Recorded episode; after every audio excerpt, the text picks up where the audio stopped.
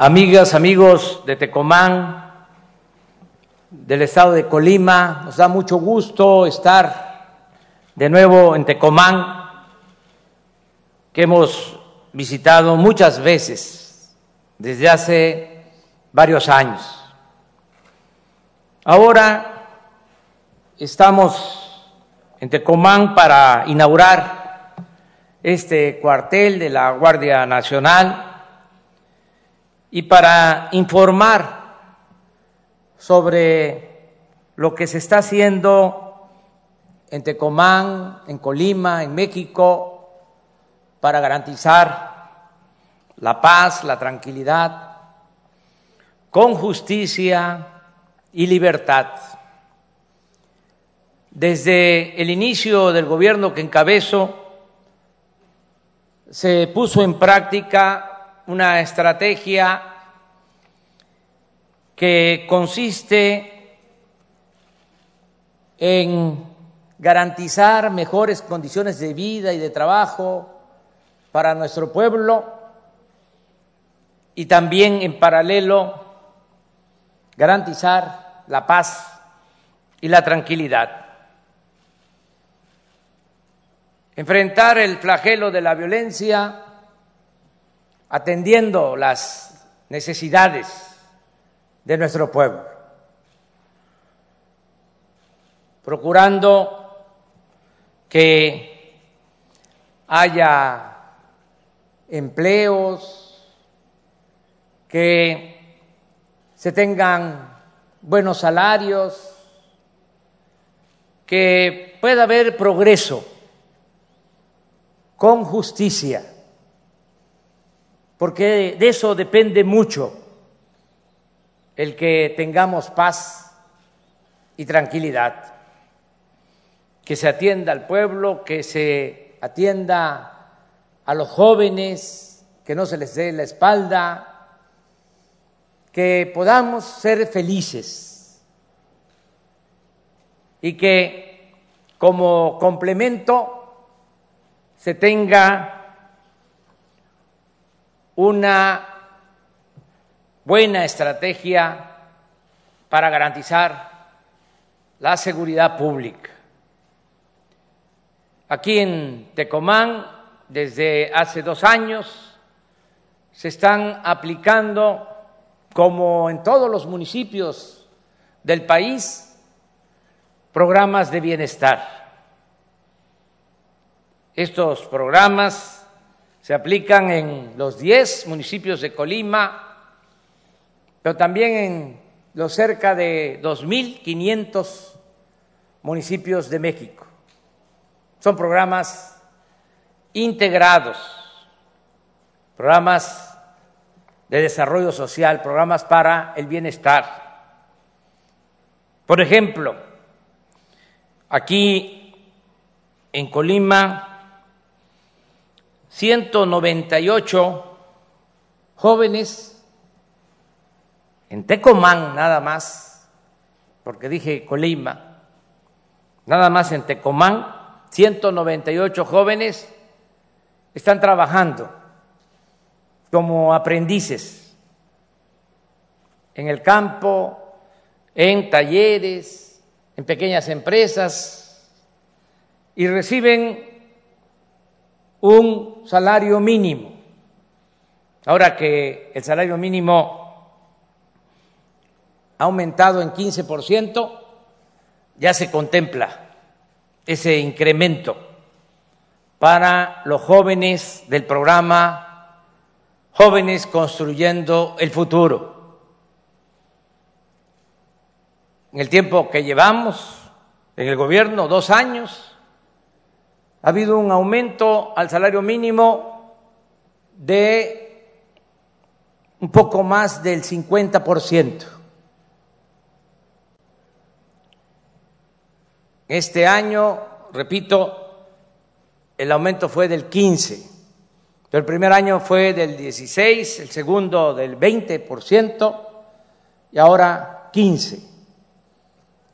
Pues se contempla ese aumento para que los jóvenes que están en este programa reciban salario mínimo y se estén capacitando. Estos 198 jóvenes de Tecomán. Lo mismo, 124 jóvenes de Tecomán que están estudiando en el nivel superior, nivel universitario, tienen beca, 124 jóvenes de familias de escasos recursos económicos. Reciben cada uno 2.400 pesos mensuales. Aquí en Tecomán, todos los jóvenes que estudian bachillerato, que son 3.418 jóvenes, tienen beca desde el inicio del gobierno y van a seguir recibiendo este apoyo. Aquí es conveniente recordar que así como se modificó la Constitución para crear la Guardia Nacional y se contó con el apoyo de todas las fuerzas políticas, de todos los partidos, el apoyo de los legisladores que votaron por unanimidad para reformar la Constitución y crear la Guardia Nacional, Así también se aprobó una reforma al artículo cuarto de la Constitución para que la pensión a los adultos mayores y las becas para estudiantes de familias pobres, lo mismo la atención médica, los medicamentos, se entreguen de manera gratuita. Las pensiones para adultos mayores, pensiones para niñas y niños con discapacidad, las becas para estudiantes de preescolar hasta nivel superior y la atención médica gratuita, incluido medicamentos, ya se elevó a rango constitucional y es un derecho y se tiene que garantizar año con año el presupuesto suficiente para estos programas. Es un hecho histórico porque no solo quedó escrito en la Constitución, en el artículo cuarto, hay un transitorio en la Constitución vigente en el que se establece que nunca puede ser menos el presupuesto que se dedique a estos programas. Año con año tiene que ir aumentando. Por eso estos programas van a continuar, esté quien esté en el gobierno. Esto fue un gran avance, gran logro. Lo mismo aquí en Tecomán, hay 5.344 estudiantes de preescolar, primaria y secundaria que también reciben becas. Aquí en Tecomán ya hay 16 escuelas primarias que están recibiendo de manera directa su presupuesto para el mantenimiento de los planteles educativos se entrega a la Sociedad de Padres de Familia el presupuesto anual, se organizan los padres de familia y deciden qué hacer con ese dinero para garantizar el mantenimiento de las escuelas. Aquí en Tecomán, 7.357 adultos mayores reciben pensión. Ahora también va a aumentar la pensión este año. Se va a incrementar lo que se estima de inflación. Y ya a partir del día 15 de este mes se empiezan a dispersar los recursos del primer bimestre de la pensión adultos mayores de todo el país se tiene el presupuesto garantizado para este año, 135 mil millones de pesos para más de 8 millones de adultos mayores. También aquí en Tecomán, y este es un programa muy humano, hay 644 niños y niñas que tienen una pensión, 644 niñas y niños con discapacidad que reciben, igual que los adultos mayores, una pensión. Aquí hay en Tecomán 266 niños y niñas de madres que trabajan y que necesitan dejar a sus hijos en estancias infantiles. Por eso reciben este apoyo, 266 niños y niñas. Aquí en Tecomán también se entregaron recursos para la actividad pesquera a 278 pescadores. Esto fue en mayo del año pasado y se va a hacer lo mismo en este primer trimestre del año. Apoyo directo a pescadores. Aquí también se apoya a productores del el campo, lo que era el Procampo ahora es producción para el bienestar y lo más relevante es que aquí en Tecomán, como en todo Colima, aquí en Tecomán hay 519 sembradores que reciben un apoyo, el equivalente a un jornal que es un poco más del salario mínimo. Son alrededor de cuatro mil quinientos pesos. En general son cinco mil, pero están dejando quinientos de ahorro. Se les entrega este apoyo a 519 sembradores de Tecomán que están plantando árboles frutales, maderables, lo que se da aquí en Tecomán, los cítricos y también árboles maderables, en 1.250 hectáreas. Quiero también decir que en Colima son 5.000 sembradores los que están recibiendo este apoyo, así como 500 en Tecomán, en todo el estado, son 5 mil sembradores. Es también importante dar a conocer aquí en Tecomán que estamos ya en proceso de construcción de dos sucursales del Banco del Bienestar no solo en la cabecera municipal, sino también en un poblado del el municipio. Se van a construir estas dos sucursales del Banco del Bienestar para que los beneficiarios de los programas eh, tengan posibilidad de recibir sus apoyos. Todo esto de manera directa.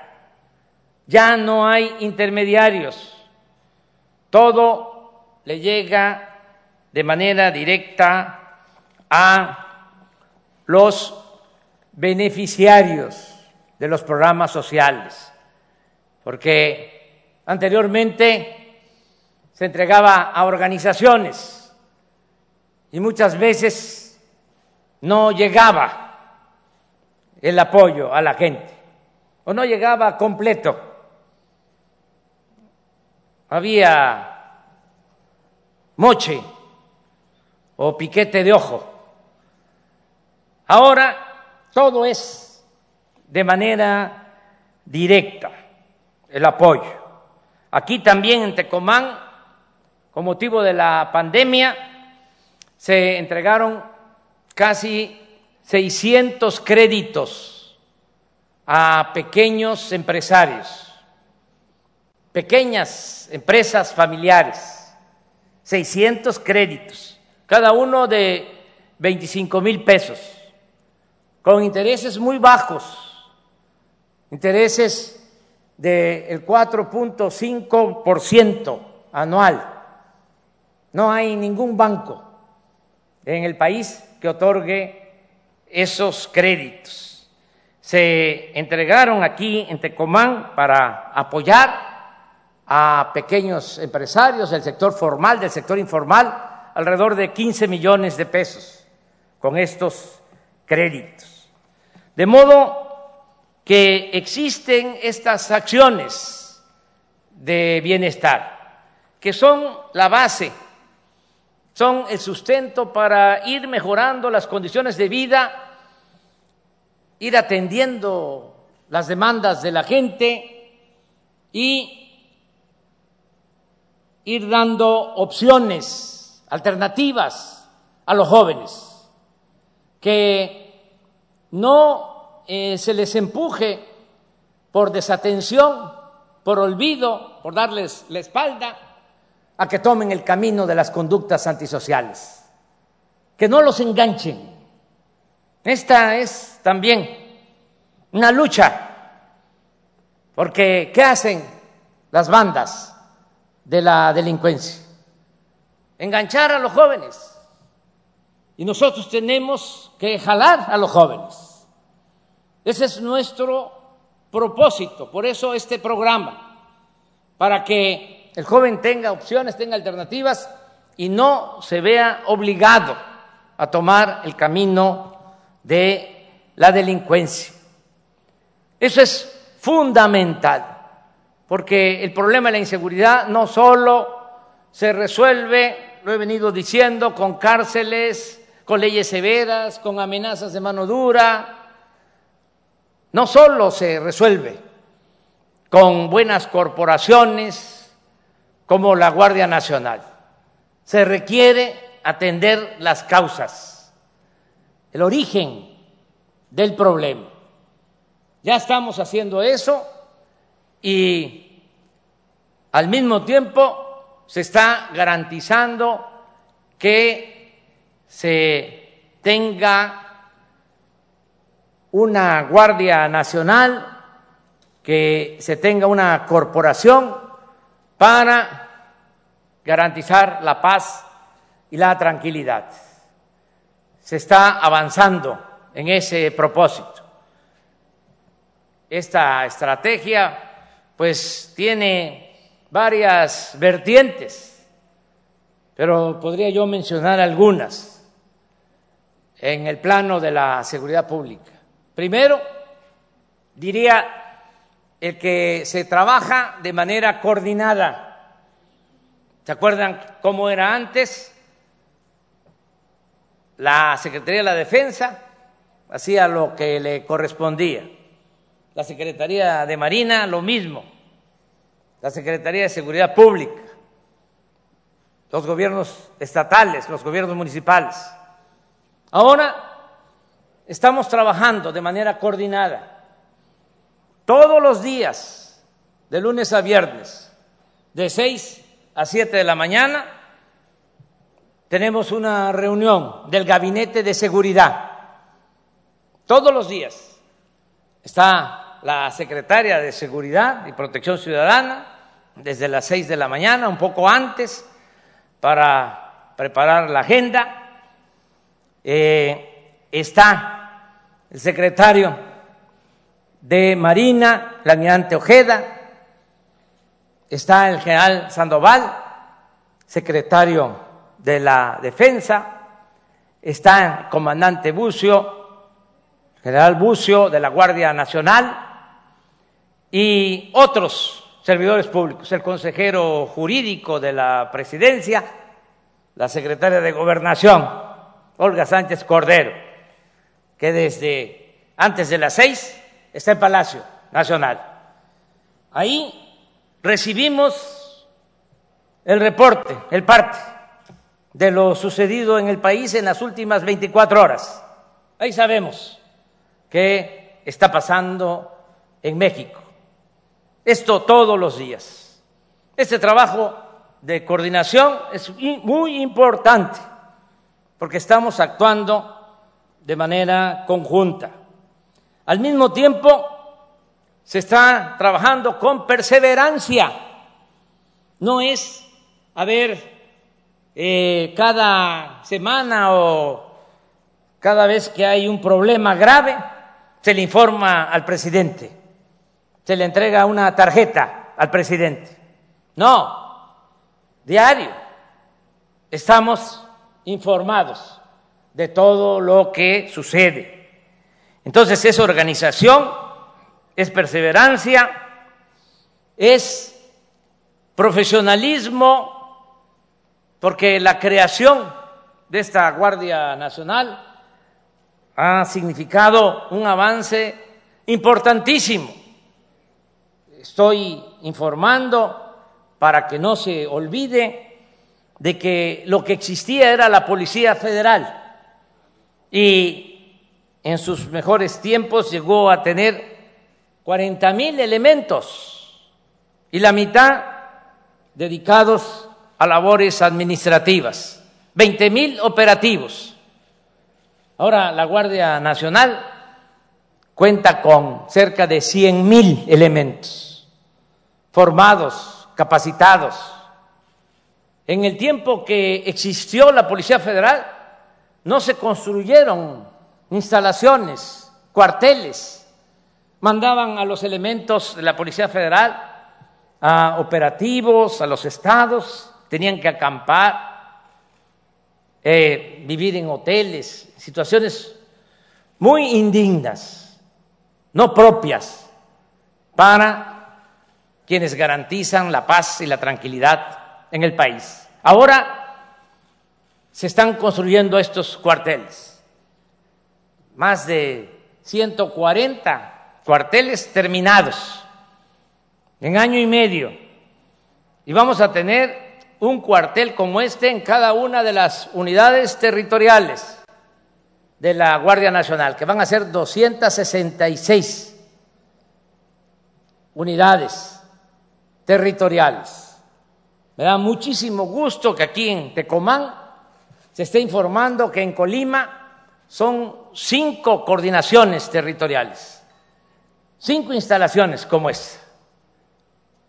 Los diez municipios en cinco van a haber eh, instalaciones como esta. Y de manera muy especial quiero hacer un reconocimiento al gobierno del estado de Colima, a los gobiernos municipales que ayudan, aportan los terrenos pero en este caso de Tecomán quiero hacer un reconocimiento a un particular que fue el que donó este terreno.